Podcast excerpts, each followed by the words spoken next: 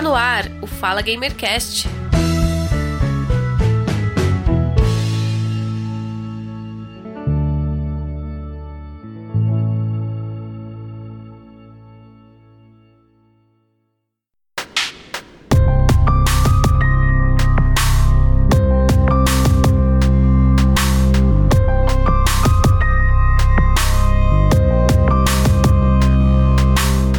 Olá, caríssimo ouvinte, eu sou Giovanni Rezende e este é o Fala Gamercast número 35.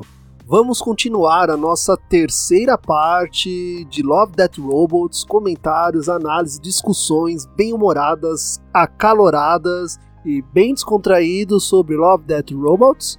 Eu continuo com a mesma equipe dos dois casts anteriores, Vou inverter a ordem de novo para apresentar aos ouvintes, começando pelo Nilb Cybot, seja bem-vindo. Muito obrigado, é um prazer estar aqui novamente. E o Guga Ravidel, do Fala Gamercast, seja bem-vindo. Olá galera, boa noite. Eu queria dizer que a simplicidade do Zima Blue é também seu morte. E vindo lá do Fuleiros Pop, a Ana Dias, que arrastou o Felipe junto com ela. Seja bem-vindo. E bem-vindo. Ah, obrigada, prazer estar aqui de novo. E vamos que vamos. E eu queria abrir, aliás, primeiramente, olá ouvinte, olá pessoas da bancada. Eu queria abrir esse episódio de hoje com uma frase que eu ouvi hoje mais cedo em uma música que é muito interessante, de um Eita. grande filósofo contemporâneo que fala o seguinte: experimenta, experimenta. Boa noite. E mais uma frase do Felipe será cortada. Mas eu acho que. Eu, olha, olha só, é interessante. Que se, se o Giovanni quiser cortar, vai tanto pi, pi, pi, pi, pi, que até pode fazer uma música com isso aqui que o Felipe acabou de falar agora. Mas enfim, seguimos. Tem a Ana, tem a Ana, gente. Deixa a Ana falar, por favor. Salva o dia, Ana. Salva a noite, Ana. Pior que eu já não sei mais o que fazer. É, que é, é, é, é, tão gratuito e tão contundente, né? Que ah, bate assim, né? Poxa, eu não posso nem mais me apresentar. Tu não presta pra nada, Felipe. Puta que pariu. ai, ai.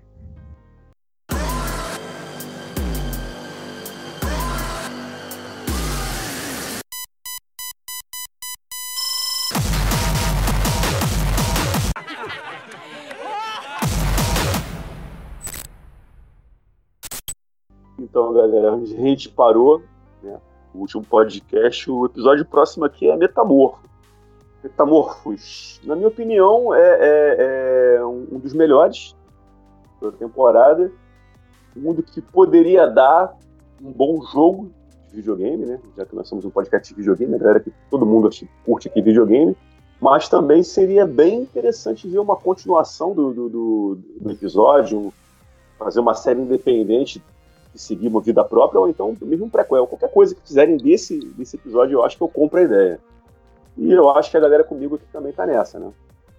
Sim, é, o, a série me lembrou muito, na verdade, é, um jogo chamado Primal Rage, do Nintendo.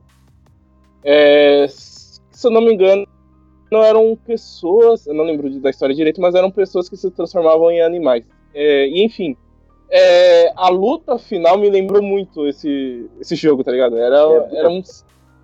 É, era um. Pode falar. Blood Horror? Não entendi, desculpa. Blood, Blood Horror do jogo. Também me lembrou muito Blood Horror também. Que era. É, até são jogos eu acho que meio inspirado no Mortal Kombat, né? Porque é tanto sangue que você vê na, no jogo. E que são pessoas né, que se transformam em animais. No caso, ali na série, é, são lobisomens, né? Mas, mesmo assim, a, a ideia da luta, a ideia da transformação é muito parecida com o que é mostrado nesses dois jogos, né?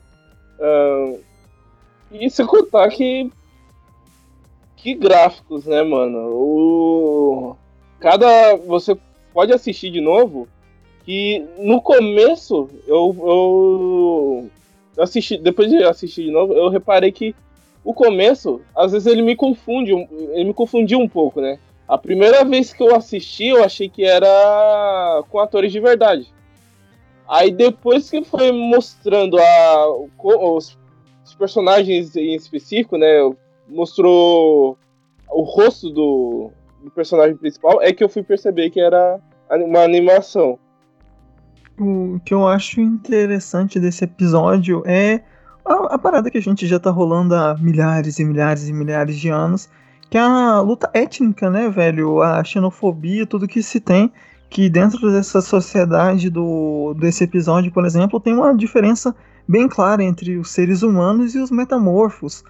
Tanto que eles são usados como bucha de canhão de guerra mesmo. Estão ali na linha de frente para tomar tiro, já que eles têm regeneração é, muito maior. Estão ali para ser humilhados, apesar de ser extremamente superiores. Tanto que tem aquela parte que é muito interessante que eles estão brigando com um dos capitões de, de regimento, que o capitão tá meio que enchendo o saco deles, estão sentados ali, ficam tratando eles feito cachorros.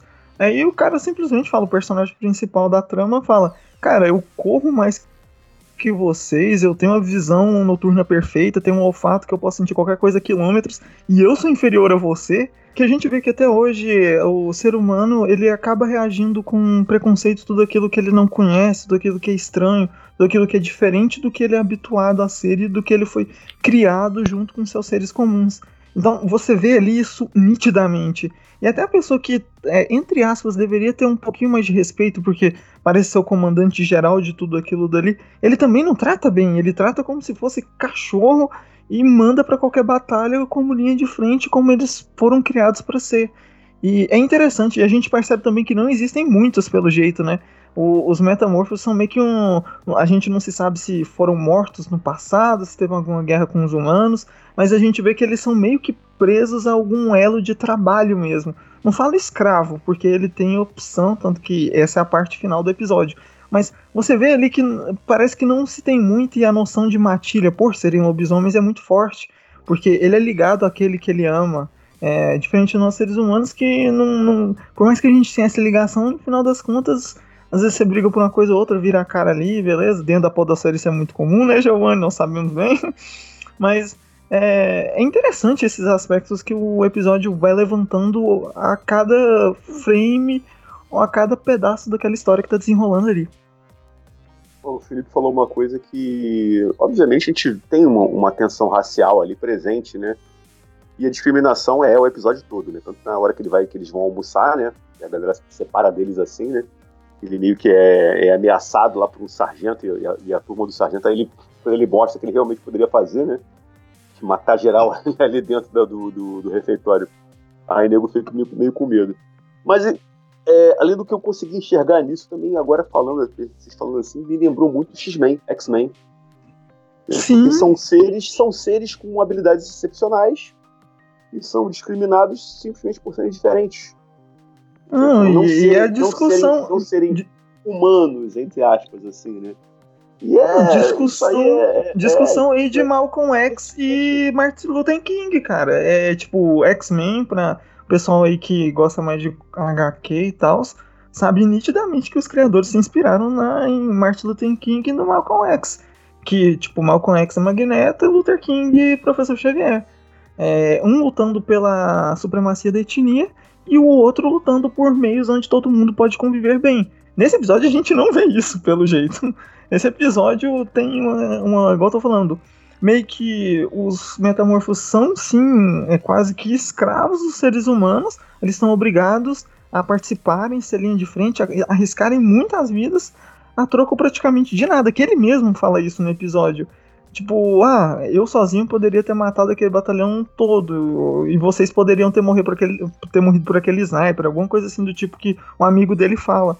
Então é, é, é, muito curioso ver isso ainda hoje em dia e que o episódio levantou um ponto que, entre aspas, passa batido, porque o episódio ele chama mais atenção pela ação, na minha opinião, do que pelo próprio enredo, no final das contas. A ação toma muito mais conta e você tá esperando aquele embate final ali acontecer, de qualquer forma. Ah, mas não é como se isso também fosse completamente anulado, porque essa essa parte em que eles falam do racismo e tal, que foi, ficou presente no, no episódio, também é bem presente e a gente traz muito para a realidade que a gente vive, né? questão racial, questão.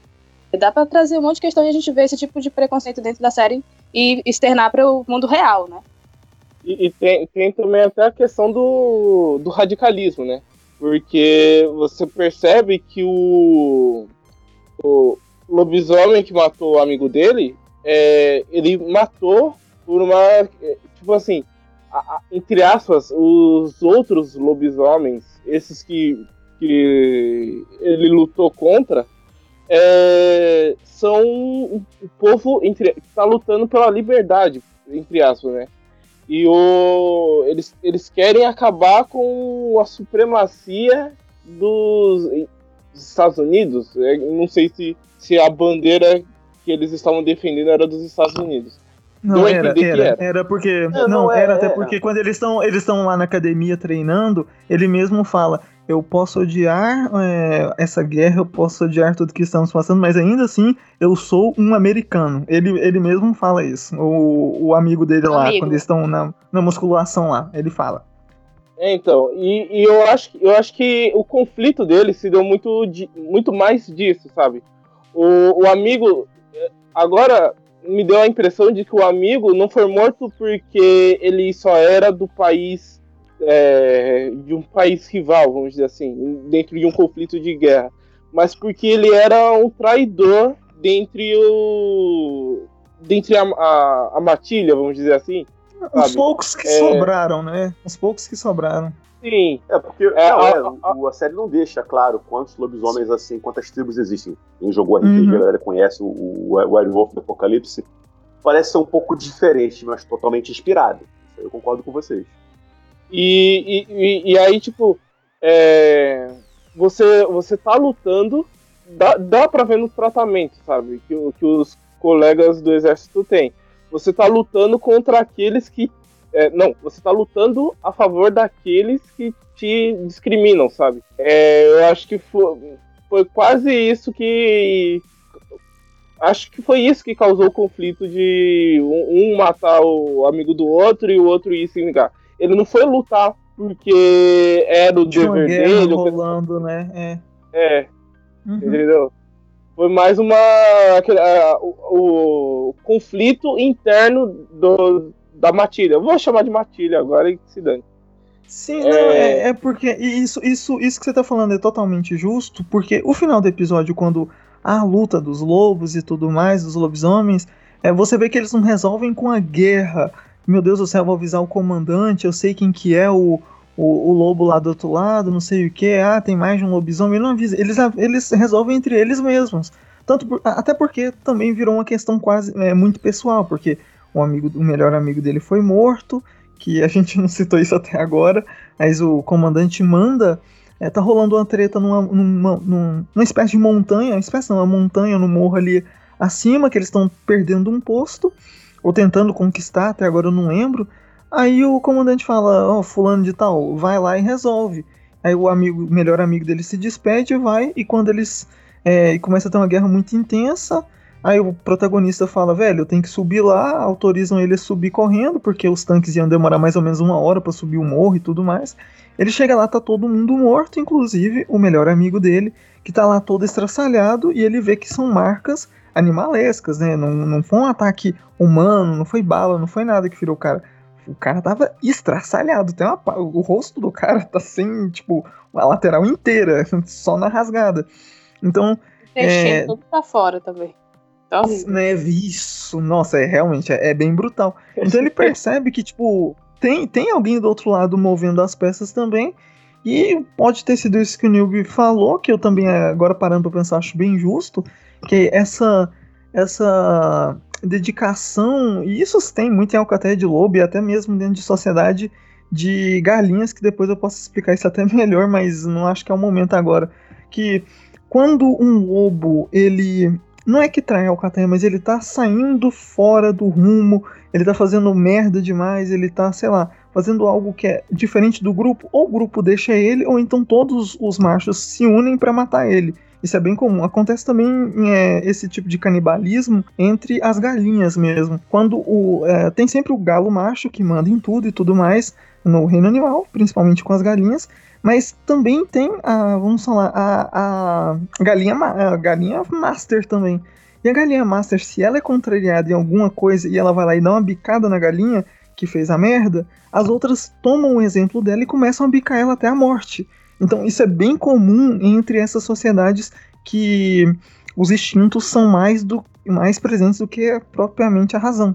Então é bem interessante ver que eles resolvem entre eles mesmos ali uh, toda a situação é, como animais é, cientificamente comprovadamente é, resolveriam também. É, me pareceu uma coisa meio de honra mesmo, né? O cara percebeu, né, naquela busca que eles fizeram lá, percebeu quem eram os lobisomens, ou o lobisomem, não sei, mas eu acho que ele percebeu os dois, porque pelo cheiro sentiu os dois cheiros diferentes, e não avisou o, a tropa dele. Falou, não, não tem nada aqui não.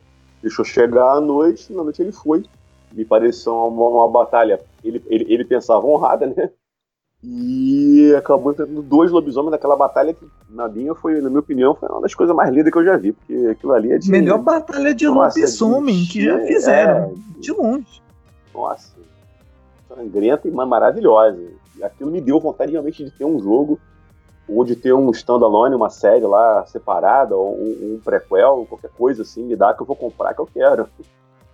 Mano, mano, tipo assim, tem uma hora que ele bate na cara do, do segundo lobo que aparece do nada, mordendo ele, que ele, tipo, arranca o, metade da cabeça, uma orelha e o olho junto numa porrada só do, do lobo lá. Aí um fica meio não sei o que e tal, o outro vem morde o braço dele, o braço dele todo estraçalhado, é, pendurado por, tipo, couro só da, do pelo. Aí, tipo, o jeito que ele mata também, cara. É, eu acho que eu nunca vi uma morte tão como posso falar? É porque você vê que. Você vê que é um lobisomem mesmo, porque ele pensa, ele tem a, o jeito de lutar tático dele, como um soldado foi treinado, porque ele é um soldado no final das contas. o jeito dele lutar, de se defender, é tudo muito tático. E quando ele mata o, o, o outro lobo, o lobo ancião, vamos dizer assim, Cara, ele engole praticamente a cabeça do bicho, começa pelo focinho e vai colocando devagarinho quase que a, tipo, a cabeça do lobo inteira e morde no centro do crânio. E tipo, o barulho, o, o cérebro esparramado no chão, o olho meio que pendurado do bicho. É muito grotesco, cara, mas é muito bonito de se ver. Do... Chica faz crack na hora que faz. É, cara, parece uma creme cracker, velho. Dá um estalinho, dá um estalinho assim quando ele acaba de de é, é, esmagar a cabeça do inimigo, né? É, não, é esmagar mesmo, cara. Que dali foi brutal, velho. Que, que cena. Dava pra sentir o negócio, você meio que sentia o, o, o, o, todo aquele arranhão que o cara bate nele, aquele braço dele pendurado assim, balançando. Meu Deus, doeu. Deu pra caramba.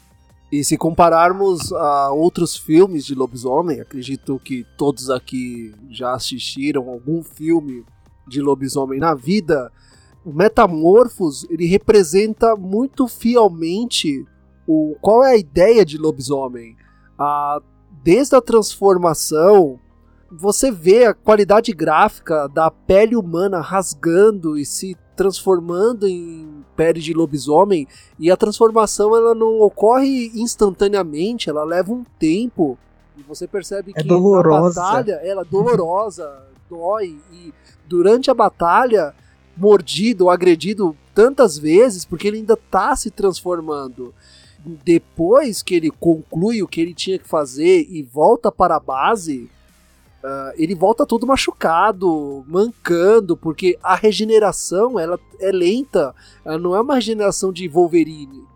O lobo mesmo, ele demora muito para se regenerar. Geralmente ele faz isso durante o dia, né? Que à noite é que ele sai para caçar é, é maravilhoso, é muito bonito mesmo de se ver como é natural e fluida a troca de pele, é, a transformação e a regeneração também.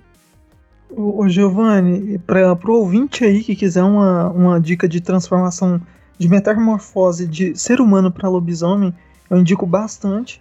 É um filme que é até hoje elogiadíssimo pela crítica, principalmente por causa da cena de transformação do lobo em. do, do ser humano em lobo, que é Lobisomem Americano. Cara, é um filme já aí antiguinho, mas assista, cara. Assim, você sente a dor de cada vértebra se movendo para se transformar num corpo de lobo, saca?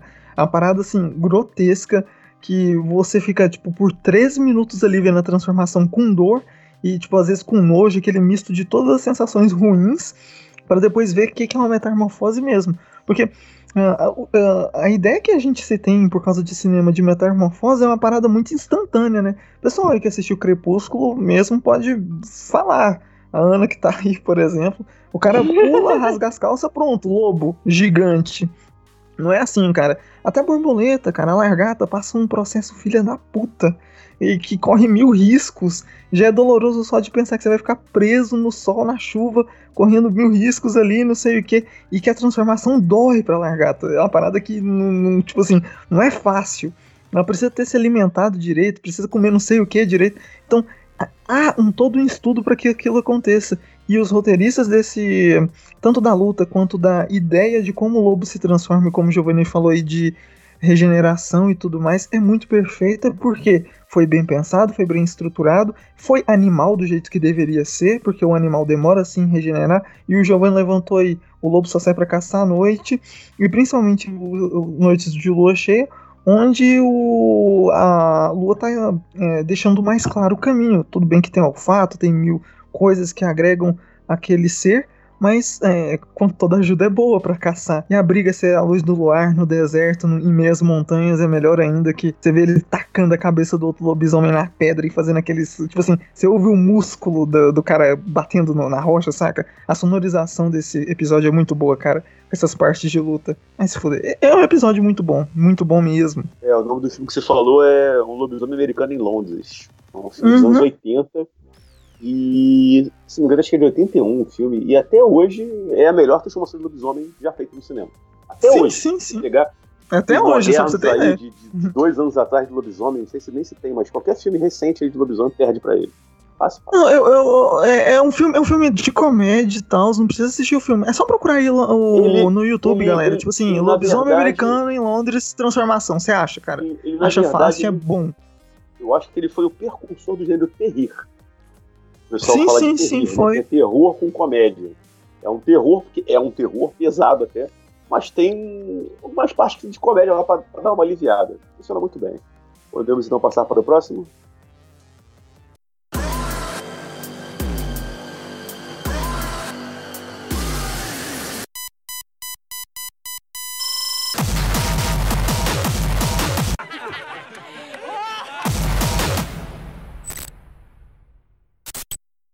Então, galera, seguindo aqui a lista dos episódios, que apareceu pra mim, o próximo que eu até assisti na ordem foi Ajudinha.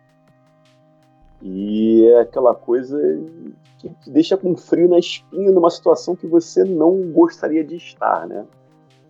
O episódio é de uma. Parece que é uma funcionária, né? Que trabalha numa estação espacial. Parece que a função dela é consertar, né? As satélite, antena, não sei bem o que ela tá consertando lá. E ela meio que sofre um acidente e fica deriva no espaço. E aí ela tá querendo voltar para a nave, para a estação espacial dela, e não sabe como vai se, vai se dar isso. né? Olha, é tenso, tá? Tanto que ela passa quanto que ela fez. Vamos discutir isso aí agora. Cadê o Giovanni?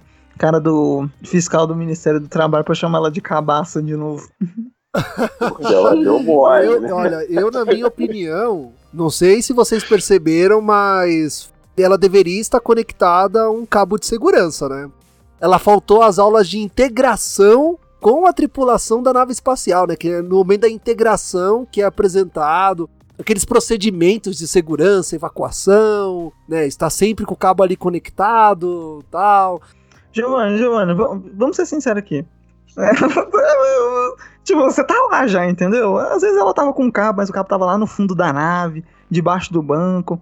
Ela pensou, ah, mas o que pode dar errado? Entendeu? É a mesma ação, cara. Todo mundo faz Já isso. faço isso tem 10 anos, não precisa de segurança, né? Não vai acontecer nada, né? Nunca É aconteceu que comigo. fora da última, do último momento, tá tudo certo. É aquela história do Felipe. Eu já participei, participei de 10 orgias. O que pode dar errado nessa? Não pode. Não, porra. Como ela pensou. Eu já tô aqui no espaço mesmo. O que, que, de ruim pode acontecer comigo se eu rapidinho der uma saidinha pra consertar lá uma anteninha rapidinho e voltar? Ah, nada de cara, cara, então a gente concluiu Aconteceu. aqui, a gente concluiu agora que rapidinho é uma coisa que fode fácil, né, velho? Assim, se você quer que a sua vida desgrace, é você fazer qualquer coisa rápida e sem atenção. Qualquer coisa. Cara, pode ser uma rapidinho com a pessoa que você gosta, ou então numa orgia, ou esquecer o cinto do lado de dentro da nave, cara. Vai dar merda. Não adianta você falar que comigo não acontece, porque uma hora ou outra vai acontecer. É, o que acontece é que um parafuso se solta, não sabemos, de onde, né? pode ser até de um outro lixo espacial, rasga a roupa dela, ela é, é, é posta à deriva no espaço, algum impacto, não me, não lembro muito bem agora o que aconteceu, ela fica derivando lá no espaço, o oxigênio vai acabar em poucos minutos e ela tentando voltar para a nave, né? Depois que ela se dá conta da merda que ela fez, e agora? O que eu faço pra poder voltar? E uma tensão do caramba, porque, porra, puta que pariu, que situação, né? Aquela situação de nove meses, né? Cara, acho que é um pouquinho pior, né? Não, o bom, o bom dessa situação é que nove meses você não vai ter um trabalho de 18 anos. Essa daí você só vai ter um trabalho de morrer só. É, tem uma referenciazinha ao, é, gravidade, né? Não, referenciazinha não, meu amigo. Não é referenciazinha não. Não, zinhazinha não tem de nada. Cara, faltou tocar a trilha sonora de gravidade nesse, nesse EP, na moral. A única coisa que eles fizeram, ah, a gente tem que deixar esse episódio um pouco diferente. O que a gente faz? Ah, vamos fazer a personagem tomar situações, é, atitudes extremas para se salvar. Ah, mas o que? Coisa que Sandra Bullock não faria. Ah, mas o que seria? Cortar o próprio braço. No caso não é cortar, é quebrar por causa do frio, gravidade zero, falta de oxigênio, gelo, menos cento e tantos graus. Cara, então, porque como fura o, o, o, o traje dela e sai bastante oxigênio, ela tem que ir diminuindo os espaços que o oxigênio fica contido para circular menos dentro do, do traje. Então ela tem menos perca de oxigênio se ela tiver menos área a ser coberta pelo oxigênio, para o oxigênio circular. O que ela faz? Ela tem duas ideias ao mesmo tempo. Eu posso arrancar uma das partes, assim eu selo uma parte que o oxigênio está passando, essa parte que dá para tirar, no caso, é a do antebraço, ela tira, joga e isso dá um impulso para ela, né? Ela joga em direção oposta que ela quer ir, logo ela vai para trás. Ela falha miseravelmente com isso, porque além dela ter fudido com o braço dela totalmente e não ter recuperação, porque congelou totalmente, ela ainda não consegue segurar numa das barras de proteção ali da nave, que é uma das barras que era para ela ter colocado a porra do cinto. Mas esse episódio, te traz uma reflexão de que você está sozinha ou sozinho em algum lugar, em alguma situação em que você tem que tomar alguma atitude, você tem que fazer alguma coisa. E, e também você tem que fazer escolhas, e ela ali poderia ter muito bem escolhido entregar o seu corpo ao espaço, ficar lá girando infinitamente, ou sobreviver. Optou por isso e teve que fazer as escolhas dela, né, que foi amputar o próprio braço. Uh, então, eu acho que dá muita reflexão sobre isso. Tipo, sozinho tem que fazer alguma coisa. É, agora que você falou, me veio à cabeça a ideia de depressão, velho. Porque, tipo, é, um, é, uma coisa que você. Você não pode contar com a ajuda dos outros pra sair, saca? Se alguém. So, alguém só vai poder te dar um apoio moral, mas é você que tem que. Assim, é, as pessoas que entram na depressão e tudo mais, as pessoas que estão na depressão, é, é uma coisa quase impossível de você conseguir se livrar, né?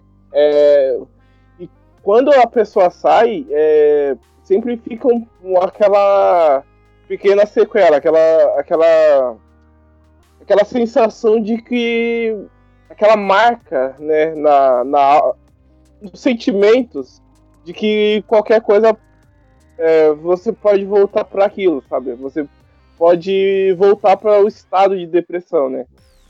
Eu não sei se eu tô falando besteira, pode. Não seria a minha não, primeira não, vez não, ou vai tá, ser a última? Vai. vai. Vai, vai, vai, tá indo, tá indo. Tá, tá, tá bonito, foi, foi bonita a reflexão sobre a depressão. Não tinha parado pra pensar nisso. É, agora é uma metáfora muito boa. É. é que o Giovanni tem essa sensação de ficar sozinho porque ele é um cacheiro viajante. Ele sai vendendo aí as coisinhas pelo Brasil inteiro. Aí ele ficava muito sozinho na estrada. Era tipo assim.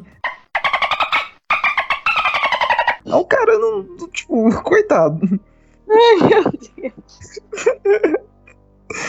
Deus. Me lembrou. Me lembrou Obrigado, Giovanni, por sempre me convidar. Mas enfim, sigamos.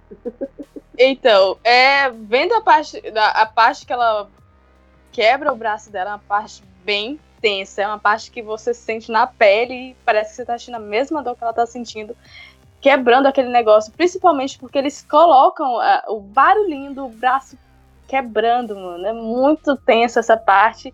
Você fica angustiado, você fica naquela pilha de tipo, meu Deus do céu, tá doendo pra caramba isso. Mas, Ana, eh, sabe o que eu achei dessa cena também? É, é, não é nem pelo barulho do braço dela, porque a câmera fica focada no rosto dela, na dor, saca? Sim, Assim, não fica mostrando o braço, você conversar. Você vê, tipo assim, você vê cada expressãozinha da, dessa animação, que também é uma animação muito bonita, muito boa. Cara, mas você vê, tipo assim, a, a veia da testa dela saltando de dor, saca? Sim, sim. E, mas o- aquele barulhinho do, do braço quebrando, na hora que ela faz o negócio e, dá aquela, e ela dá aquela, aquela, aquela expressão facial dela, na hora que. Nossa! Você sente. É muita agonia, é muita agonia.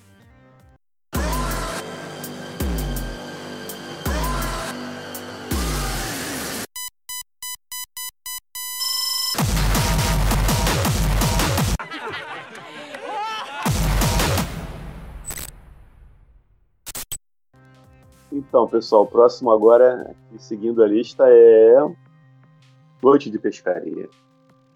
A viagem completa, né? A viagem, assim, até o, o, o, o, o, o Noob me deu uma ajuda para poder entender, porque até então eu terminei de ver, achei muito bonito, mas, cara, o que aconteceu ali? Será que eles usaram LSD? Até cheguei a pensar, pô, de repente foi um LSD que o pai deu pro filho, né? A gente não vê dando, porque não precisa mostrar.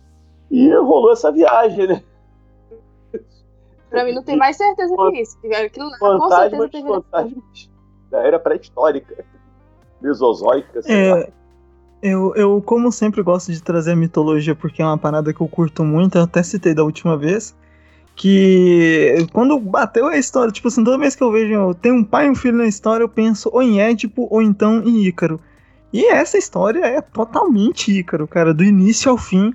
É, pode ter sido a viagem da LSD, pode, mas a, a relação que você vê da, da inexperiência com a maturidade, do ah, da vontade, da força e do âmago da juventude versus a calmaria e a experiência de um passado carregado por tudo aquilo é muito evidente no episódio, seja da história que o pai conta aí, que ah, você já imaginou que há milhares e milhares de anos atrás todo esse deserto aqui era um oceano. Então, é um cara que já viveu, já estudou, já sabe como o mundo foi um dia. Enquanto o jovem que tá ali, não, que é o filho dele, não, não liga muito pra isso. É um cara mais imediatista. Que ele quer sim voar, ele quer sim conhecer o mundo, mas aos olhos dele do jeito que ele quer, não pelos olhos do pai. Então, quando rola toda essa viagem etérea, como o Giovanni mesmo falou, que as cores dos animais são bem etéreas da última vez, ouvintes não fiquem confusos porque rolou tretas. É, mas é, quando o, o menino vê aquela oportunidade de ele ter experiências novas, ele cai de boca porque ele é imaturo, ele não entende como o mundo segue, como o mundo é, e ele não importa se aquilo é perigoso ou não. Ele é jovem, é, e a juventude traz essas cargas de irresponsabilidade que a gente sempre tem. Então é muito bom ver isso, que você vê que o pai se segura por mais que ele ache lindo, ele toca, mas toca até com certo medo, porque ele não conhece. Agora o menino ele já mergulha fundo, ele cai, ele voa, ele voa mais alto do que qualquer um que está ali. Então é muito bonito, cara. Eu, eu achei um episódio extremamente bonito. Eu digo que esse episódio, a trilha sonora tinha que ser uma do Pink Floyd. Porque realmente é muita viagem. Tem, a- tem umas paradas das cores também, né? Sim, sim, E- sim.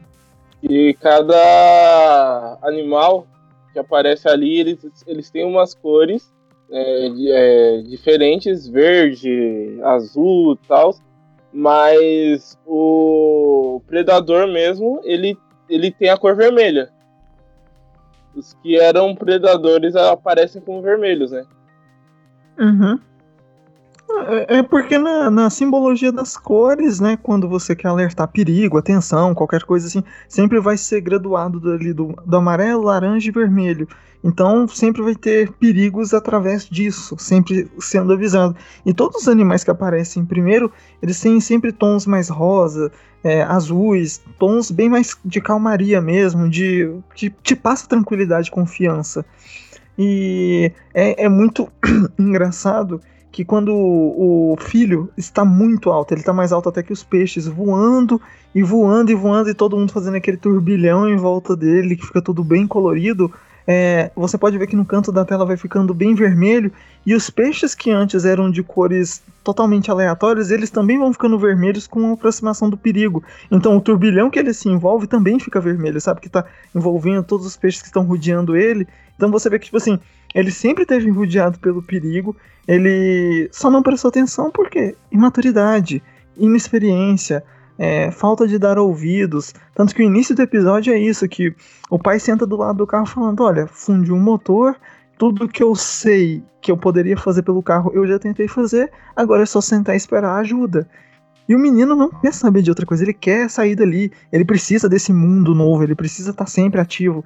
Que é coisa que o jovem geralmente quer mesmo, porque você parar para pensar em tudo que você faz é muito idade dele. E é normal. Mas isso custou muito caro para ele, como custa muito caro para muitas pessoas aí que usam LSD indevidamente. então, é normal. Não dê LSD pro seu filho, né? A dica do episódio. É. Isso também me faz pensar agora que eu sou velho, velho. Porque a vida inteira só, o que eu mais fiz foi pensar no que eu tava fazendo da minha vida, tá ligado? E a conclusão era que eu não sabia, mas enfim. Pensei agora, pensei a falar que sempre quis experimentar LSD, que essa era a minha realidade. Quando eu era mais novo. Eu nem Meu pai usava muito lá em casa, aquele traficante. não, sou ex-fumante, né? eu sou ex-fumante, e na época eu nem fumava cigarro e pensava em usar LSD, porque eu via aquelas coisas anos 70, né? Aquele povo louco usando LSD, doideira. E você, porra, cara, tem essa sensação também, né? Não experimentei LSD ainda, né? Ainda não tive chance de experimentar, mas eu imagino que tenha sido uma viagem tipo aquela mesma, né? mas, mas eu, não, eu, não, eu não encarei como viagem, cara. Sei lá. Eu, eu, realmente não consegui encarar esse episódio como viagem ou tipo qualquer coisa é, envolvida com narcotrópicos nem nada. Eu só acho que, tipo, como todos os episódios de Love Dead Robots, eles têm aquelas cargas meio que de. quase que um misticismo, sabe? De coisas que a gente nunca vai saber explicar por que, que aconteceram ou, é, ou por que ocorrem, qualquer coisa assim do tipo. São aqueles mistérios que estão lá e acontecem porque tem uma boa história e. Como posso falar? É, como antigamente os povos viviam. Como posso explicar isso melhor? Por exemplo, o pessoal sempre ainda usava aquilo que eles viam, né? Tipo, o fogo, o vento. Ah, porque venta, vou criar um deus pro, do, do, vento para ele sempre trazer bons ventos. Porque tem colheita, sempre, vou, tipo, sempre que se criou um misticismo através de boas histórias. E foi assim a história da humanidade toda, até o cristianismo praticamente. Até antes disso também, né? Então, sempre teve esses termos mais. É, essas, essas histórias bem feitas, bem elaboradas, contando isso. Todas as mitologias são escritas através disso, entendeu? Então, eu, eu entendo muito dessas histórias mais. É, mais. Como posso falar? Mais psicodélicas do Love Dead Robots dessa forma. Tipo assim. Tem uma boa história, tem um core muito bom para se aproveitar, um lore muito bom para se aproveitar, e a gente vai criar algo que a mística envolve com o que a história contou. Se o cara tivesse falado que era dinossauro, ele iria aparecer de dinossauro, entendeu? Independente do que seja a história, a história só precisa ser boa e bem contada para acontecer a magia. É isso que eu meio que percebo em alguns episódios, entendeu? Não sei se eu consegui passar a mensagem direito, se vocês me entenderam. Inclusive, né, lembrando que foi renovada a segunda temporada. É, ai, graças a Deus. Até esqueci de comentar, foi renovada. E que, cara, é, é, é, essa, essa série acho que é aquela porrada que a gente tava precisando no meio das animações, né, no meio da, da, da arte, assim, porque ela, é meio. Como dizer? Ela é meio revolucionária. Essa série é revolucionária. E outra, pro, pro pessoal parar de chupar tanta bola de Black Mirror, que Black Mirror só era boa antes de ir pra Netflix. E, tipo assim, eu, eu sou um cara que defende isso bastante. Quando. É, tipo, não é por culpa da Netflix. Netflix tem um modus operandi, tem um padrão que eles precisam lançar episódio com certa urgência, é, cobrança de é, assinante e tudo mais. Eu entendo o mercado deles, que hoje em dia é um, um, tipo multibilionário, e eles têm que fazer coisa mesmo, gerar conteúdo e às vezes não sai com a qualidade que precisa ter. Só que, igual eu falo sempre, as duas primeiras temporadas de Black Mirror, as duas têm uma distância de tempo gigante. São episódios que você assiste do início ao fim, que são de produtoras independentes europeias. Praticamente cada episódio é de uma produtora diferente, se eu não me engano. Então, é, tem aquele episódio do grão, é, que o cara descobre que tá sendo traído. Tem o episódio da, daquele circuito que o pessoal fica torturando a mulher que queimou, é, ajudou a queimar a criança. Então, tem, aquele, tem aqueles episódios que dão uma porrada na boca do seu estômago sem dó. Você fala assim, velho, olha que bizarro, isso aqui faz a gente pensar muito. Então, só de Love Death Roberts ele aproveitou dois ganchos perfeitos. Pegar essa onda meio que vamos pensar na humanidade se rolasse isso, junto com animações que é uma parada que agrada qualquer público, ainda mais em Love Death Robots, que tem vários segmentos de animação, não tem só um tipo.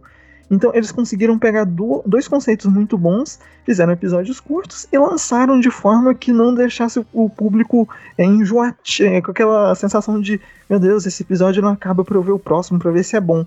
Todos eles você assiste, por mais que sejam menos, uma história um pouquinho mais chata, não, mas é seis minutos, oito minutos. Você não fica com aquela urgência de terminar o episódio, ou então do próximo, fica ansioso nem nada. É, é, é bem mais orgânico nesse aspecto. Então é, é muito bem pensado Até... nesse, nesse ponto aí. Até porque não são episódios longos, né? Nenhum deles são grandes, enormes. Não, não acho que nenhum é. vai 20, 20 minutos. Enfim. São curtos, dá pra você assistir tranquilamente, sem ficar achando maçante pra pular logo pro próximo. Mas todo mundo aqui acho que tá bem empolgado com a série, né? Então aquela coisa, começa um comentário, o nego já puxa uma coisa, pois é, coisa tal. E aí, não, aquela coisa aconteceu. Não, aqui, aqui, aqui, aqui já teve até a experiência de gente que queria ter fumado ou não LSD usado. Teve uma porrada de história. Ah, então, ninguém fuma LSD, não, amor. Acho que é coisa recente amor, isso, né? Coisa recente até. Durante o episódio, eles dão meio, entre aspas, meio que uma, uma citação do que seria a explicação, né? Eles, eles meio que, antes de, deles entrarem no barato do LSD, eles sobre a ideia de terem fantasmas pré-históricos, né?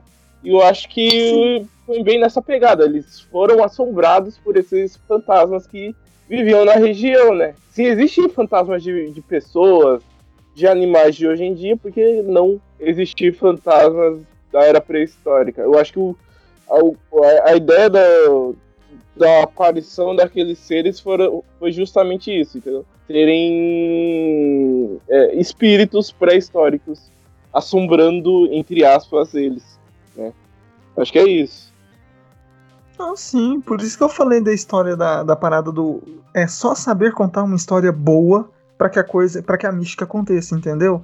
Tipo, igual eu falei, ele poderia ter falado que era robôs sexuais australianos com cangurus. Poderia ter falado qualquer coisa, cara.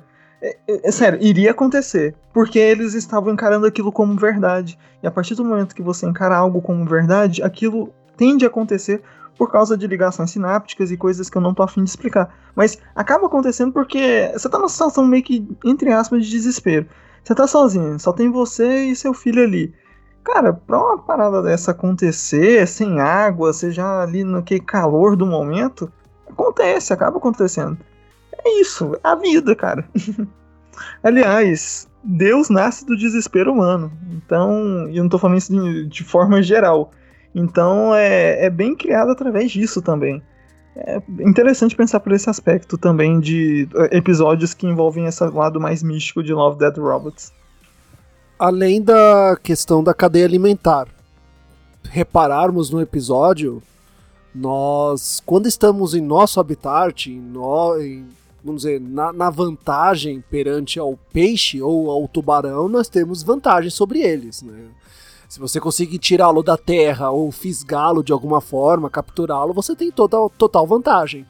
Agora, quando você está no habitat deles, quando você está no mar, no rio, junto com o peixe, aí ele é que tem vantagem sobre você. Então, nesse episódio, o garoto lá ficou hipnotizado por toda aquela magia, aquelas cores, e acabou entrando no mundo, no habitat dos peixes. E ele acabou sendo a refeição, né? Acabou virando comida de peixe.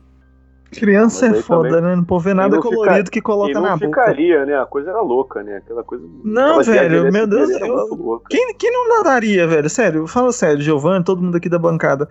Rola uma parada dessa onde você tá até voando. Você não iria, velho? Eu iria na hora. de- Eu também iria. Ele tirou pouca roupa, na minha opinião, velho. Ele tirou pouca roupa. Eu iria pelado Eu não- fácil, assim, balangando mesmo. Eu não sei, não. Eu acho que eu ia ficar com medo, na verdade. Eu não acho que. Ah, a Ana, a Ana e essa, essa infância cristã dela que deixa ela com medo das coisas. Mas pensa, aparece uma parada dessa, tu não ia ficar com medo, velho? Eu ia ficar com medo. Não, cara, não. Mano, Mano, porra, eu, eu já morei em São Paulo. Na Augusta já apareceu umas coisas de madrugada que eu, que eu encarei, meu amigo. Tem essa- Mas dessa- assombrações, né? Aquela hora que você fala assim, será que isso é assombração? O capeta querendo me levar? Bora ali. Cara, depois que você ouve, depois que você ouve dois psiu, psiu do beco escuro, meu amigo, qualquer coisa, mano, bobeou, cachimbo cai, não tem essa não.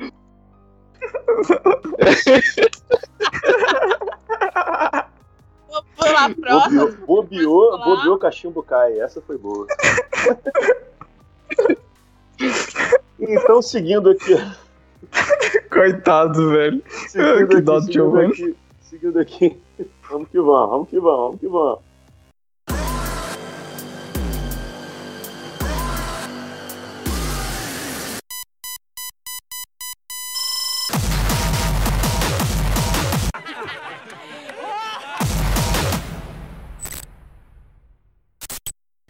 Então, seguindo aqui a lista dos episódios, o próximo pra mim que apareceu é 13, o número da sorte. Olha, esse, o 13, o número da sorte, me lembrou muito os jogos do Halo. As armaduras, né? As As armaduras armaduras, dos soldados é, são iguais, iguais.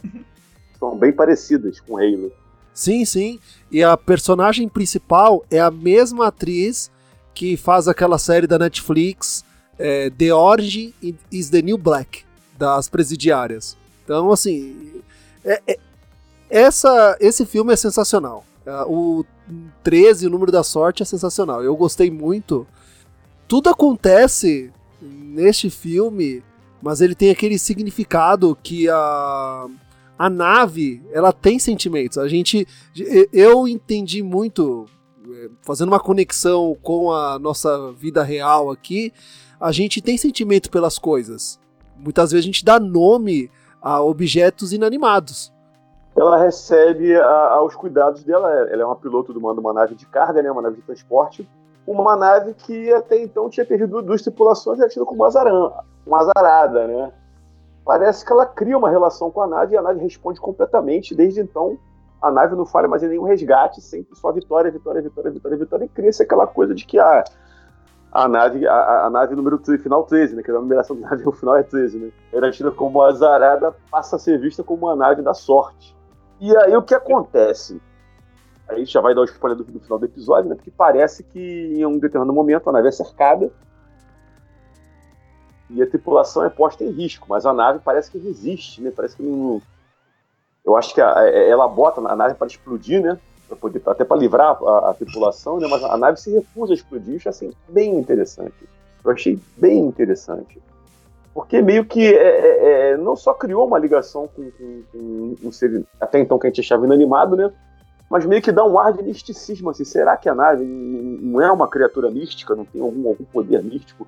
Que ela entende o- o- os tripulantes e, e- e o- e o comandante, ela não consegue realmente, entre aspas, assim, bem entre aspas, raciocinar e não querer partir, porque ela quer explodir a nave para poder, poder- até para poder encobrir, né, a fuga deles. Mas a nave meio que se recusa a partir no, no, no momento, depois ela vê que não tinha mais jeito, é que os inimigos se aproximam e ela resolve explodir, explode, e aí fica aquela coisa, É. né, de será que não tem um Então. misticismo ali? Tem al- alguma coisa assim? Eu, na minha humilde opinião, que não existe misticismo que a, a nave ela, ela pensa. Ela, ela tem realmente. pensa por conta própria. Eu já acho mesmo que a, a piloto, eu esqueci o nome dela, não sei qual é o nome. A piloto da 13. ela é, é simplesmente uma piloto excepcional. Claro que ela acabou criando um vínculo que qualquer realmente existe, as pessoas criam um vínculo mesmo com o carro, né? Que a gente vê a gente que apelida o carro, coloca bonitinho o nomezinho e cuida que nem como se fosse um, um ser vivo mesmo. E eu acho que só foi isso mesmo, que ela criou mesmo um vínculo nesse sentido, e que ela já não tinha mais aquela visão de que a, a nave era algo da. que ela não tinha. A primeiro momento que eu vejo é que ela não tinha esse pensamento de, de número de azar e tal, essas coisas. Então, ela chegou lá simplesmente para entrar na nave, fazer o trabalho dela, e ela, como uma boa piloto, fez um trabalho excelente. E, ah, só que sim, a máquina a, a 13, ela já era mesmo um equipamento velho, já era uma máquina já antiga e eu acredito que aquele finalzinho lá mesmo é só mesmo falhando para explodir mesmo, que seria para explodir na hora que ela falou, só que não explodiu, foi na hora que ela depois que ela saiu. E eu acredito que como ela tinha esse vínculo já com essa máquina, que ela já estava tratando ela como algo como parte de, dela próximo, como a, a família, como uma família mesmo que ela tinha ela viu aquilo, aquela explosão tardia dela, como, é, como algo que estava vivo, que ela percebeu que, na visão dela depois, que a máquina estava fazendo isso para salvar eles no geral, entendeu? Mas. Mas, mas, Ana, você não concorda? Você não concorda que tem várias, várias, várias partes nessa. Nesse. Nesse. Nessa EP todo, cara. Que assim. É é uma coisa que eu ressaltei da última vez. Ela, muitos lances de câmera que tem, mostra da, da 13 olhando e filmando cada passo da pessoa. Cada pessoa que distratou ela, é, cada pessoa que que foi supersticioso, que chamou ela de lata velha e tal, ela teve sim uma atitude negativa com aquela equipe. Com a, a piloto da 13, é, com, a, com, essa piloto, né, que pegou a, a, máquina que já estava velha, estragada e tal, ela desde o início chegou com todo o respeito possível, igual você falou. Chegou para fazer o trabalho dela e sempre tratou ela como parceira, como algo a mais, como alguém que estava ali do lado, não só como uma máquina que era azarada. Então, a gente percebe muitos lances de câmera que é a própria 13 olhando para ela. Você vê até, tipo assim, como se fosse uma visão de dentro da máquina mesmo. Porque você vê a tela meio verde, assim, né? Com algumas escritas, algumas coordenadas, alguma coisa assim, ela olhando diretamente, principalmente quando o pessoal tem que fazer reverência, que é, eu expliquei da última vez, eu tenho um tio que é piloto, o nome dele é Márcio. Aliás, beijante Márcio. Ele trabalhou anos e anos com aviação de, da Europa, Brasil e tal. E, cara, piloto de avião, é, aeronáutica, e pessoal da Marinha, eles são extremamente supersticiosos. Assim, no nível que você fala, velho, isso não é possível que os caras fazem, não fazem isso se tiver algo rolando. Por exemplo, Estados Unidos tem muitas companhias que não tem a numeração da cadeira 13. É, tem pilotos que não pilotam a aeronave que tem 13 na sequência, é, na sequência de números. Então tem muito disso lá. Muito disso, porque o 13 realmente no folclore popular é um número de azar, disso e daquilo e tal. Então, é, a gente vê essa conexão que ela tem com a, com a piloto e a piloto com a máquina. Tudo bem que ela era um excelente piloto, ela fez um excelente trabalho, isso aí é incontestável. Só que você vê que realmente existe alguma coisa ali. É, tanto pode ser pelo sentimental, que o Giovanni já apontou que a gente tem esse lado de tipo, ai, amar as coisas às vezes. Eu mesmo tenho um amor incomparável com o meu notebook, você não tem ideia. Todo dia eu limpo e tal, da forma assim, abraço ele de vez em quando. Porque é uma coisa minha que tem minhas coisas, então ele é o meu protetor. Tipo, é o cara, o meu, o meu guarda tudo. Então eu confio muito mais nele que muita pessoa da minha vida. Então eu entendo esse lado que você tá falando, só que a, o episódio não só dá a entender como tem lances de câmera que fazem isso de propósito. Então eu acho que sim, tinha alguma coisa ali por mais que seja místico ou não. Que é. Porque, querendo ou não, a gente tá lidando também com uma série que tem inteligência artificial. Por que não a 13 não desenvolveu uma inteligência artificial? Também tem isso. É, eu, eu achei interessante, porque a série. A série não responde, né? Nenhuma dessas questões, mas ela deixa na construção narrativa os elementos para você é, fazer a discussão em aberto, né? É, você tem o, a situação de que o nome do episódio é Número da Sorte. Então, tipo, você pode levar todo o episódio como se é, a nave é, fosse azarada para uns e, deu, e acabou dando sorte para justamente para aquela personagem, para protagonista. É, você pode cair na situação de é, que a, a nave começou a ter uma certa. Como é o nome? Uma inteligência artificial. Desenvolveu uma inteligência artificial. Ou você pode dizer que foi tudo coisa da protagonista. Porque é, existem essa. O, a, a, o episódio ele alimenta essas, essas três situações, né? E é, é interessante que vai de cada pessoa, né? É, subjetividade de cada pessoa, o que ela realmente acha sobre aquilo. É, a Ana, né, já deu pra ver que é ateia. não acredita nada, né? O Felipe já vai pro lado de. Putaria, eu sou o cara sentimental. Sou o cara é, sentimental. É, ele, eu, não, ele, ele acha, é, acha que a Skynet já apareceu ali. Entendeu? é, então, assim, eu acho interessante que o, uh, episódios, não tô falando só específico desse episódio, mas episódios que conseguem alimentar essa pro, pro, pro, la, pluralidade de opiniões. Né? Caraca, agora eu perdi toda a minha técnica. Não vou mais escrever, não vou mais falar mais nada. é. Vamos pro episódio preferido do Felipe?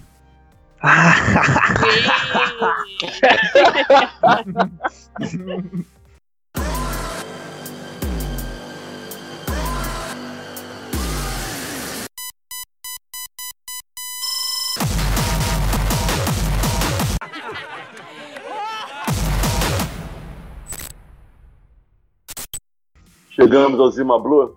Quero ver, quero ver o Guga explicar o Zima. Vai lá. Ah, já explicou, né? então chegamos ao Zima Blue. Acho que aqui a galera tem como episódio favorito. Não tanto pela qualidade é, gráfica, apesar de eu achar o, o, o...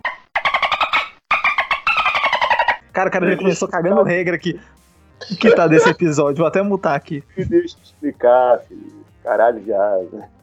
Então chegamos aqui no, no, episódio Zima Blue. Eu acho que é o favorito de muita gente aqui. De repente, se não pelos gráficos, mas eu nenhuma crítica tenho contra os gráficos. Achei assim um tom cartunesco bem interessante, exagerado. As pernas compridas dos personagens assim bem interessante. Mas sim pela história contada, né, gente? A história do Zima quem é Zima? Quem foi Zima? O que Zima representou no mundo da arte? Que ao começo do, do, do episódio a gente pensa que é assim, né? É só um artista que ousa criar coisas maravilhosas e no fim a gente descobre muito mais do que o mero artista. Né? Então, vou deixar aqui o Felipe começar, já que ele tá doidinho, tá igual o Felipe na lata pra falar do episódio. Vai lá, Felipe, tem então o seu aval aí de Zima Blue. Não é, não é que eu tô muito doido pra falar, é que tipo assim, o. Uhum.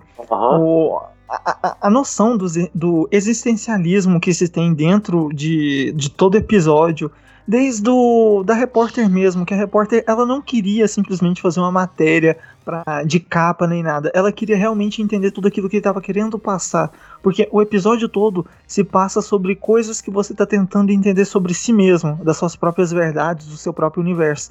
Então, você vai vendo que cada passo, é, tipo, cada minuto que ela tá lá, até a forma que ela é buscada, é, você ressaltou aí os tons cartunescos que eles usam no episódio. Você pode ver que o episódio tem ele mescla dois tipos de arte. A mais realista mesmo, que mostra aquelas imagens de universo e tudo mais. Ela não é nada cartunesca. É, tanto que o meu wallpaper do, de celular mesmo é o, o quadrado do Zima Blue com o universo totalmente realista, com um quadrado totalmente cartunesco. Então, ele, tem, é, ele tenta mostrar essas contravenções, não contravenções, mas é, como você se sente dentro do universo, para começar. Você às vezes se sente muito diferente daquilo, que era o que o Zima se sentia. Por isso que refletia a arte dele tão diferente daquele todo aquele universo que era a tela dele. Então, geralmente era simplesmente uma forma geométrica qualquer de cor azul Zima que é um azul muito específico daquele universo em si. E é o azul que ele mesmo, entre aspas, criou. Então você vê que ele sempre se sentiu muito diferente daquilo tudo, mesmo ele buscando através de, de, de anos e anos de procura, através de universos, fazendo transformações corporais para se tornar praticamente um ser eterno, quase, né? Então, você vê isso sempre na, na, na, tradução da história dele, você vê isso sempre na história até da própria é, jornalista, que ela tá tentando entender como ela se encaixa naquilo tudo e por que ela está sendo chamada para fazer a, a, história dele. E ele vai explicando de uma forma tão doce. E, e, eu assisti dublado e legendado, cara.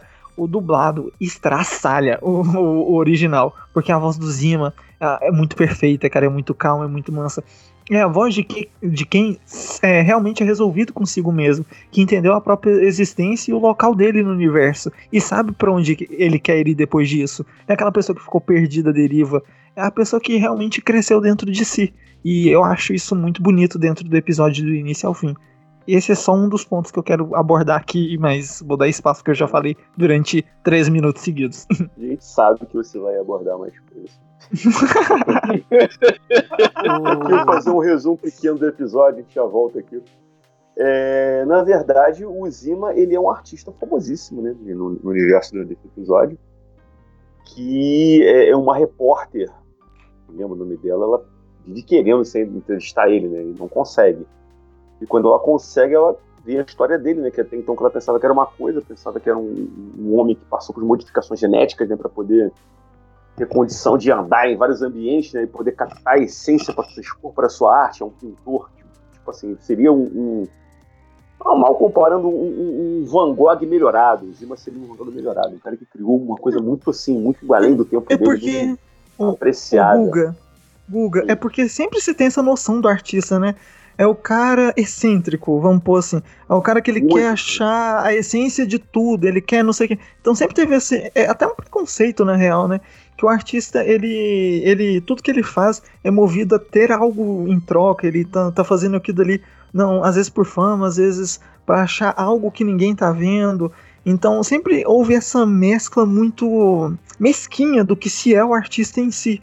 É, que, tipo, o pessoal sempre coloca o valor da arte maior do que o valor do que o artista, tipo, às vezes passou toda aquela caminhada, tipo, Capela Sistina não foi pintada da noite pro dia, né, meu amigo? Então, você vê, tipo, ninguém valoriza isso, entendeu? o pessoal só tá olhando, nossa, foi algo que alguém pintou aqui e ficou bonito. E é isso aí. Então, tipo, sempre você teve essa ideia, tipo, do, é, do exibicionismo e da parte excêntrica da coisa, sendo que não é especificamente isso. E aí eu acho que é uma das pontas também que ele tenta mostrar pro mundo. É, nossa, mano, vai se fuder que esse episódio. Então, na, ver, na, verdade, a gente vai descobrindo que, que era um, um, um mero robô de limpar a piscina que uma garota criou. Não, parece que uma dezena, algumas dezenas de anos no passado, né? E que ela adotou ele com um certo grau de inteligência que ele mesmo foi se aprimorando, né? Mesmo após a morte da, da criadora, né? da garota que criou ele, ele segue crescendo e até que se tornou um artista.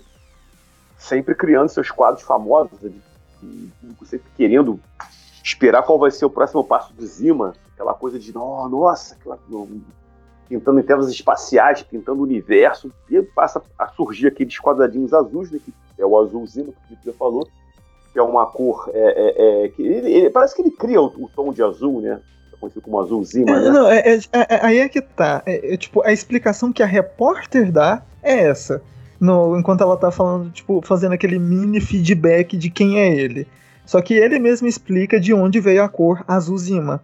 É, bem no finalzinho lá do episódio. No final, assim, quando ele tá contando a história dele, de quando ele era um limpador de piscina, que ele só tinha uma função, e ele só tinha essa verdade a ser seguida, que era limpar aqueles quatro cantos de forma simples, de forma organizada, que ele tinha sempre o trabalho dele e a certeza do que ele ia fazer sempre.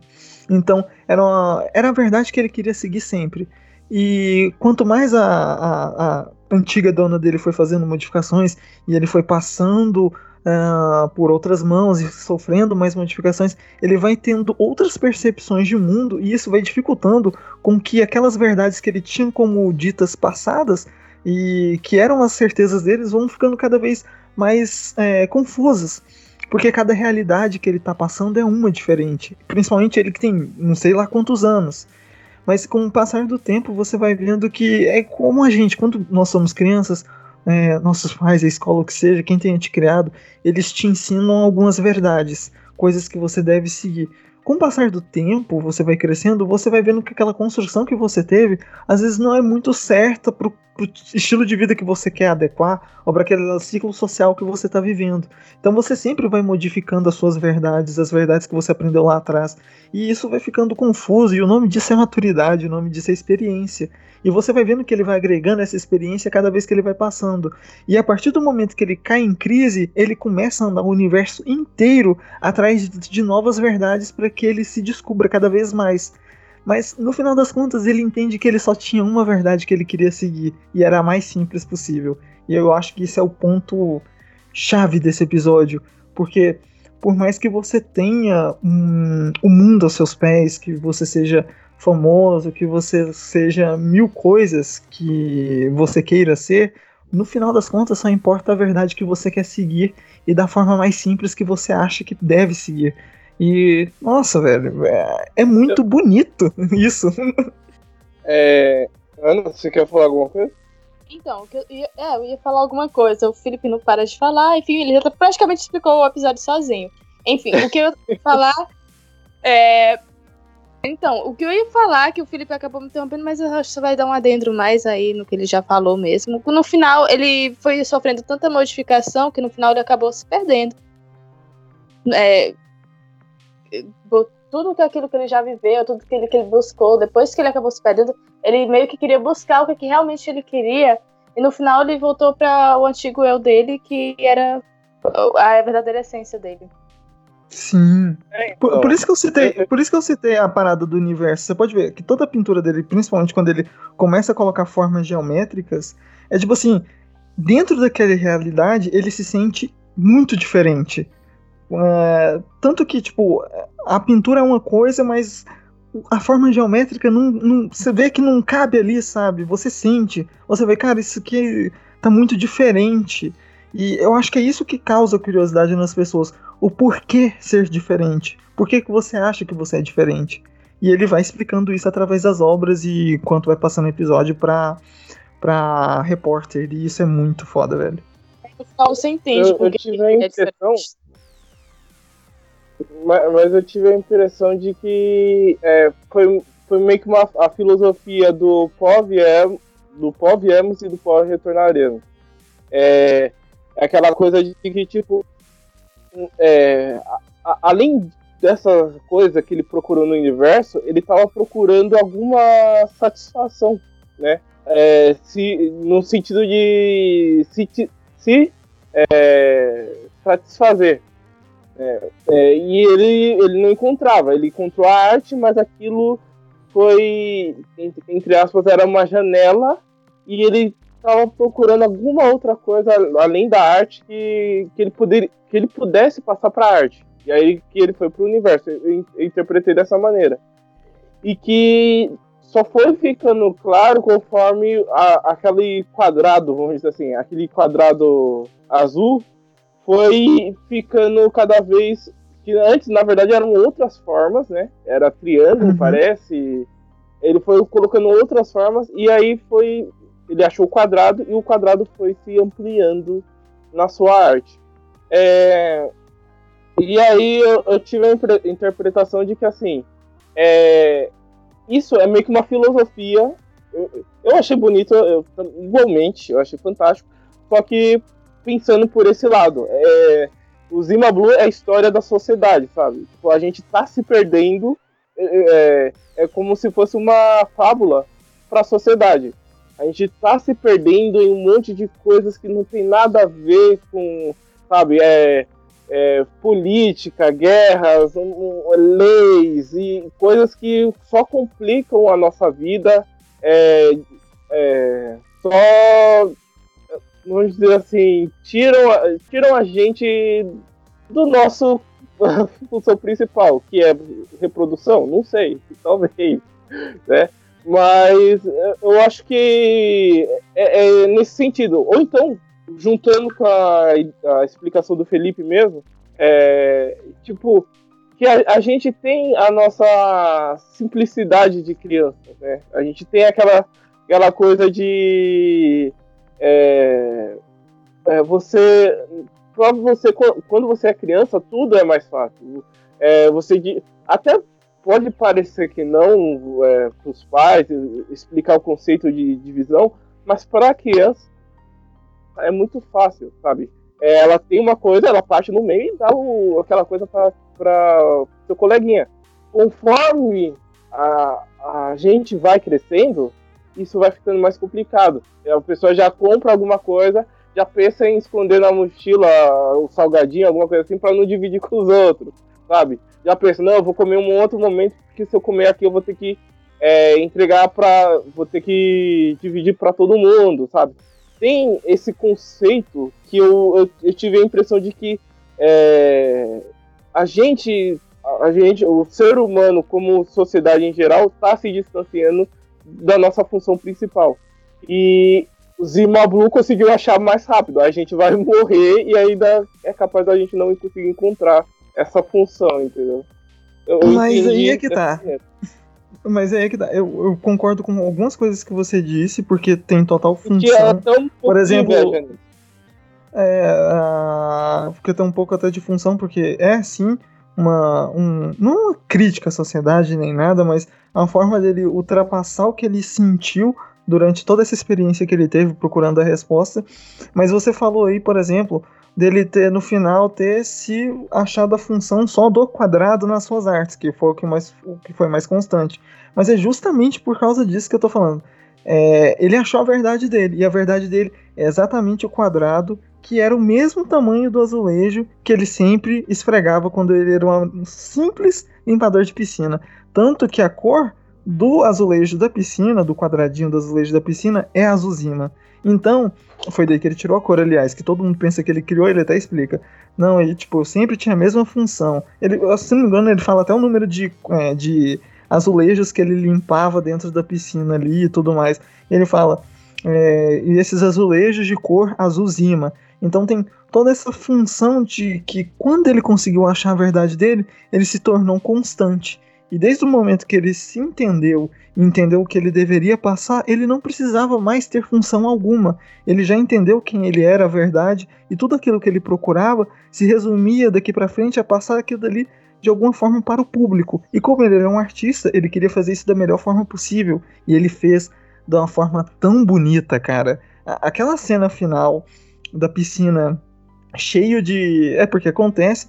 Ele fala para repórter: olha, vai ter a última exposição, é, pode publicar, tudo mais, e não sei o que, e chama a galera. Ele faz o anúncio.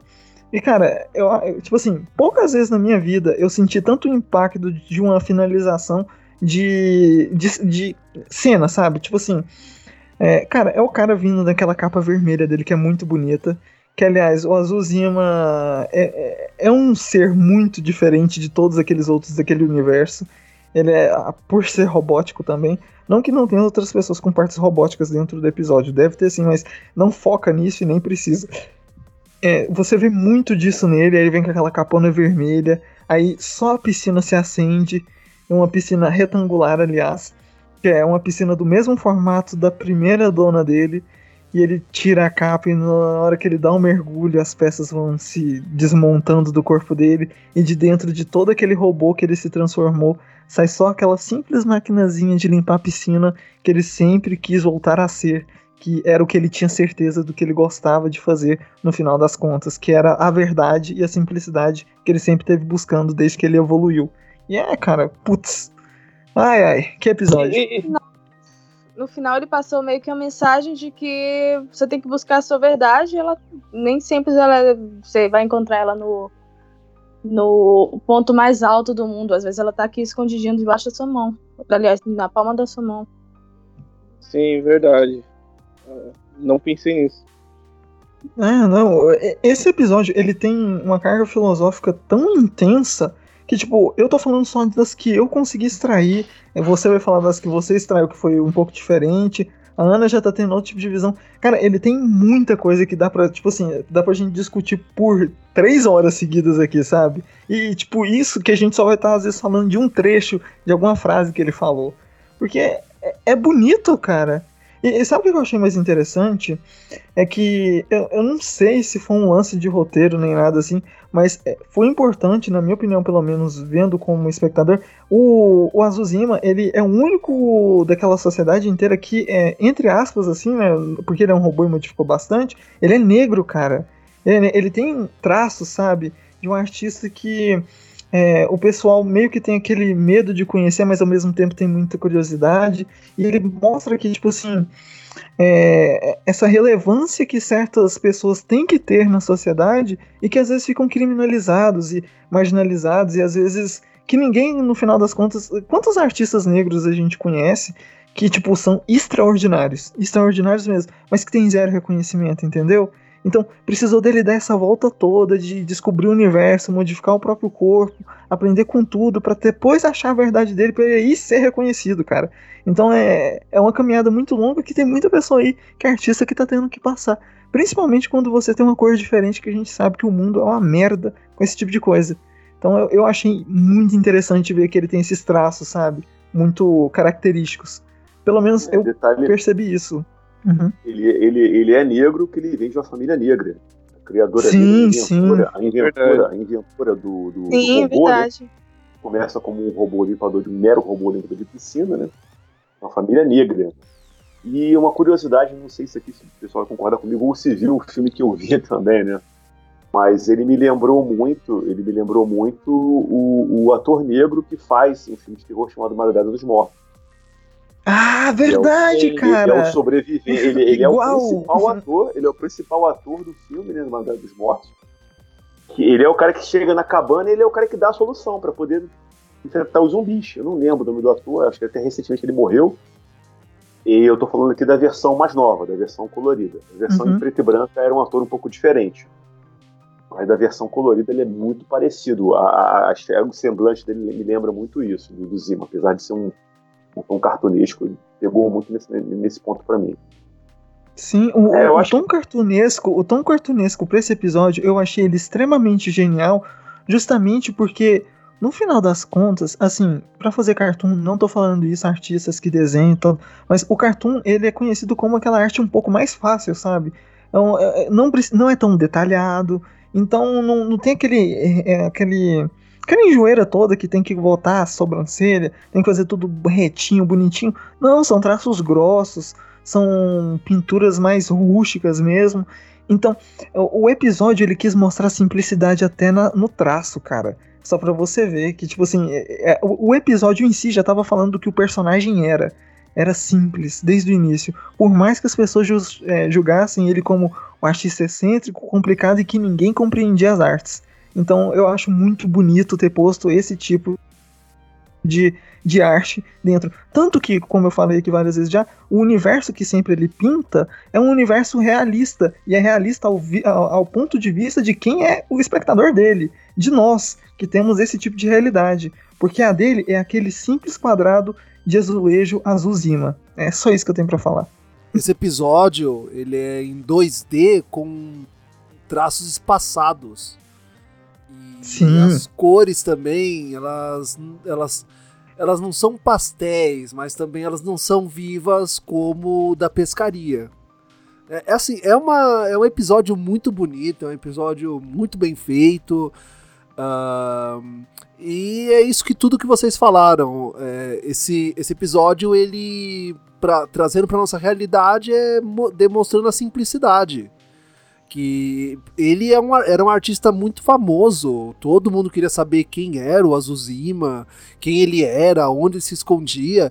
E quando a repórter foi escolhida por ele para entrevistá-lo na, na sua última entrevista, na sua última performance artística, ela mesma não acreditava, porque ela tinha que ser escolhida. Ela foi buscada de lancha, né? Ela é, foi buscada de sim. lancha, tipo assim, meio que um local secreto mesmo. Uhum. Tipo, mandou buscar ela, ela não foi sozinha. Interessante também é o espanto das pessoas, porque muitas não entenderam o que estava acontecendo, que aquela performance artística, mas a repórter ela entendeu o que era, que o que, que ele quis demonstrar ali, a sua simplicidade. Então, a sua arte está completa. Acho que pro artista é isso. É, aquilo ali foi o, a sua arte mesmo. É o ápice, né? Ali é o ápice, é o ápice do ápice. Ali ele é. chegou no ao concurso, cara. Ali foi tudo.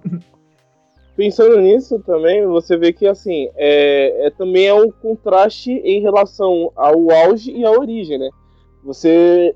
Todo mundo ali falava. É, naquele momento falava, não, esse é o grande é, Luzima, sabe? É, Azulzima e tal. E o grande artista, o pintor, não sei o que lá.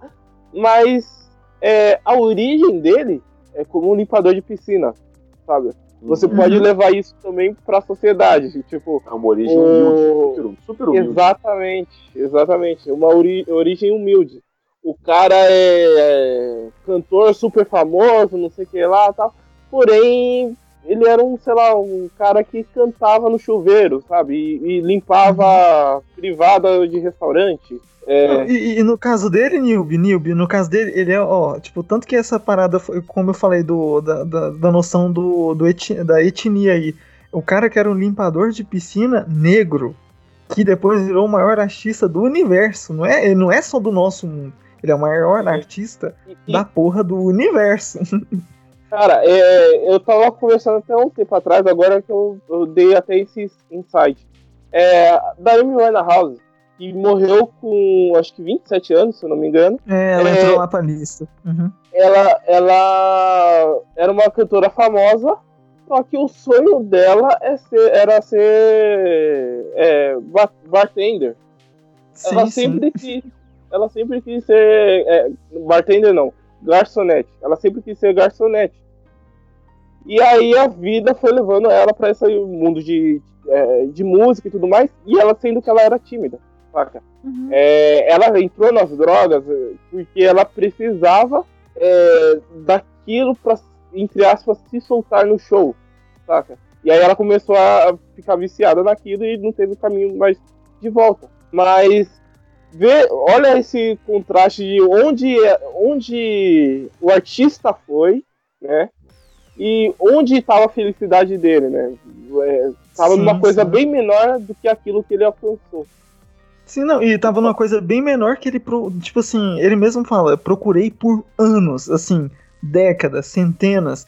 Então, tipo, às vezes tudo que você precisa é parar um pouco em vez de você estar tá perseguindo algo que no final das contas não vai ser tão satisfatório quanto você tentar ser um pouco mais simples com suas decisões mais limpo, mais limpo no sentido, tipo assim, não tenta, é, não seja aquela pessoa que tem, tipo, um trilhão de opções para escolher, porque você nunca vai dar conta de escolher tudo. Você, no final das contas, nossa vida, infelizmente, às vezes você só escolhe uma coisa ou outra. É, cada escolha é uma perca, né, no final das contas.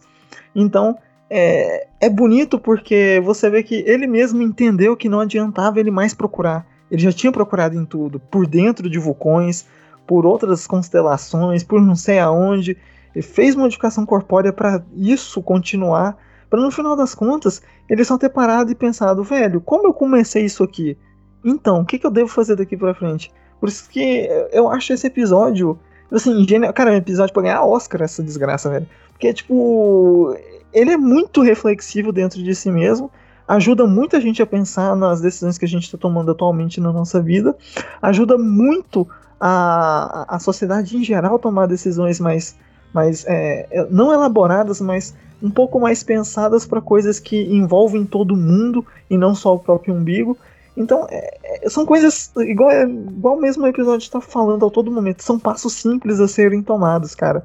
E que podem te trazer uma satisfação maior do que às vezes você dar dois, três passos gigantes e acabar frustrado ou como você deu o exemplo da Amy Winehouse, que é, o sonho dela era tão simples, né? Perto da grandiosidade toda que ela era, que, tipo, ela é uma das últimas representantes do jazz atual, do jazz e do blues. Então, tipo, não tem ninguém depois dela, ninguém mais, que, pelo menos que tenha fama e destaque do jeito que ela teve. Então, morreu com ela praticamente. Mesma coisa eu falo aí, Tim Maia. Tim Maia foi o mesmo, o mesmo exemplo. O cara que já falou mil vezes que queria ser porteiro, que queria ser chofer, que queria, queria coisas bem mais simples ali na vida. Só que a fama, o dinheiro, essas coisas e essa cadência de shows levou ele para outro canto. E ele é um dos últimos arautos aí da mesma coisa, blues e jazz. Então tem muito disso, saca, cara, dentro desse episódio, que às vezes você só tem que voltar dois passos atrás pra dar todos pra frente. É muito bonito, cara. Só pra fazer uma correção aqui que eu falei do, do ator do. Não é a Madrugada dos Mortos, é A Noite dos Mortos Vivos. E o ator. Cara, não parece... é mesmo, não é o mesmo filme. Na minha Não, cabeça não, os dois são é mesmo. teologia. Não, uma teologia do Romero. Tem o Dia dos Mortos Vivos, a Sim. Madrugada dos Mortos Vivos e a Noite dos Mortos Vivos. É tudo uma. Cara, é uma- eu sempre uma confundi, cara. Eu sempre confundi. Eu sei é, que é do Romero, mas eu sempre confundi. Até que, eu, comecei a ver os filmes e, e ele parece muito com o ator. Eu falei da versão colorida, não. A versão colorida é outro ator. Ele parece o ator da versão em preto e branco. O nome dele é Dwayne 1950, né? Não, é de. O filme é de 60 e poucos. 68. Não, não sei. É, depois 68, chuto isso. 68, é. É. E ele morreu, É, ele 68. morreu em 88. Bem jovem com 51 anos. Dwayne Jones, ele é muito parecido com, com o Zima, eu achei ele muito parecido com um negro alto. E vai, fica essa referência, se alguém quiser procurar o filme pra ver se é negócio de de terror, é uma boa dica.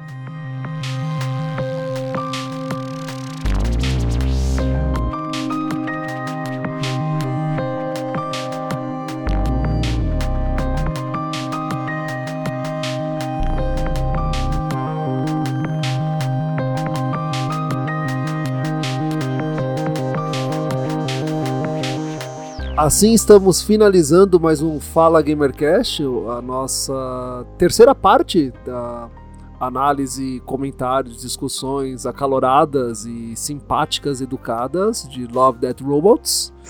Quero agradecer a presença de todos. Vou começar abrindo espaço para aquele jabá esperto, ah, para o pessoal do Fleiros Pop, para Ana, que trouxe o Felipe na mochila. Então, por favor, deixe esse espaço aí para vocês. Eu, não, peraí, antes eu só quero sim falar que eu me senti muito bem representado pelo mochila de criança. Eu pensei nisso também. Perfeito, perfeito. Enfim. então, é, se quiserem procurar a gente, nós estamos é, no Instagram e no Twitter como Fuleiros Pop, sem I. Você pode estar ouvindo lá o nosso podcast. O último até então que a gente lançou foi sobre desilusões amorosas, que a gente conta um pouquinho da nossa história, das nossas desgraças. E você pode muito rir da nossa cara nesse episódio, porque a gente tem muitas vergonhas passadas nele. É, o E Felipe, perigos de vida. Em perigo de É. vida. Perigos de vida, principalmente. Felipe que o diga. Escuta lá, Meu Deus do céu. É. escuta lá nossos episódios.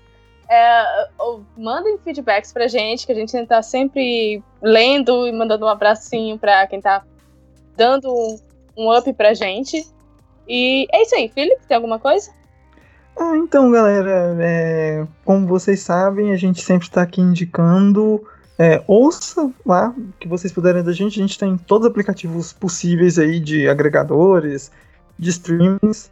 Ah, sigam a gente nas redes sociais. Sigam se vocês quiserem bater um papo comigo, com a Ana, ou qualquer um dos outros integrantes. Vai lá, a gente sempre responde todo mundo. E é isso, beijo, seus gostosos, maravilhosos, tesudos, que não preciso nem olhar para os ouvintes Fala Gamercast que eu já penso naquele Viagra esperto que já tá aqui no meu bolso para ser usado mais tarde. Também quero agradecer a presença do Newbie Cybot, essa nave maluca que, que foram esses episódios. Muito obrigado. E também fica espaço aí para o seu jabá. É, eu que agradeço. é, e agora eu tô com a Twitch, né? Eu já tô até com a colinha aqui pra não esquecer. É, Twitch é NWB underline Cybot. É, o canal no YouTube A Última Vida. E o Instagram é newbie underline Cybot. Vai estar tudo na descrição do, do podcast. Então aí você só clicar, dar uma olhada lá que você vai ver eu jogando jogos online e conversando com a galera enquanto isso. É isso. E também agradecer ao pai da pauta, o Guga Ravidel. Gostoso!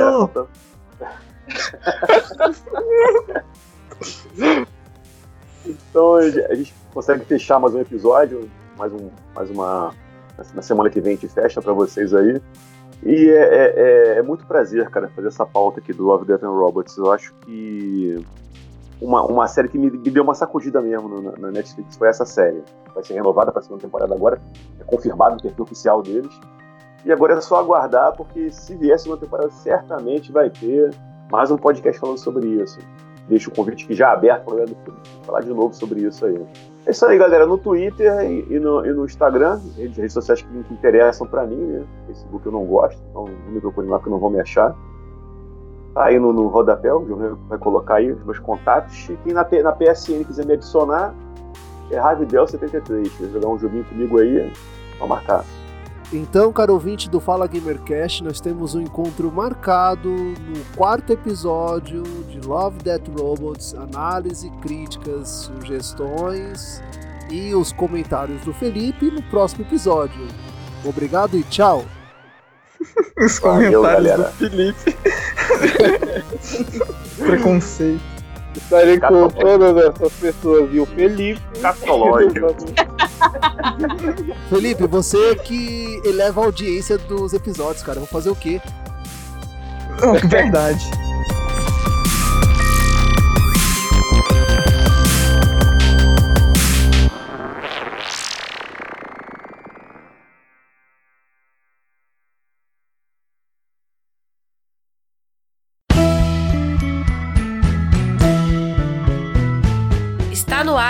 Fala Gamercast.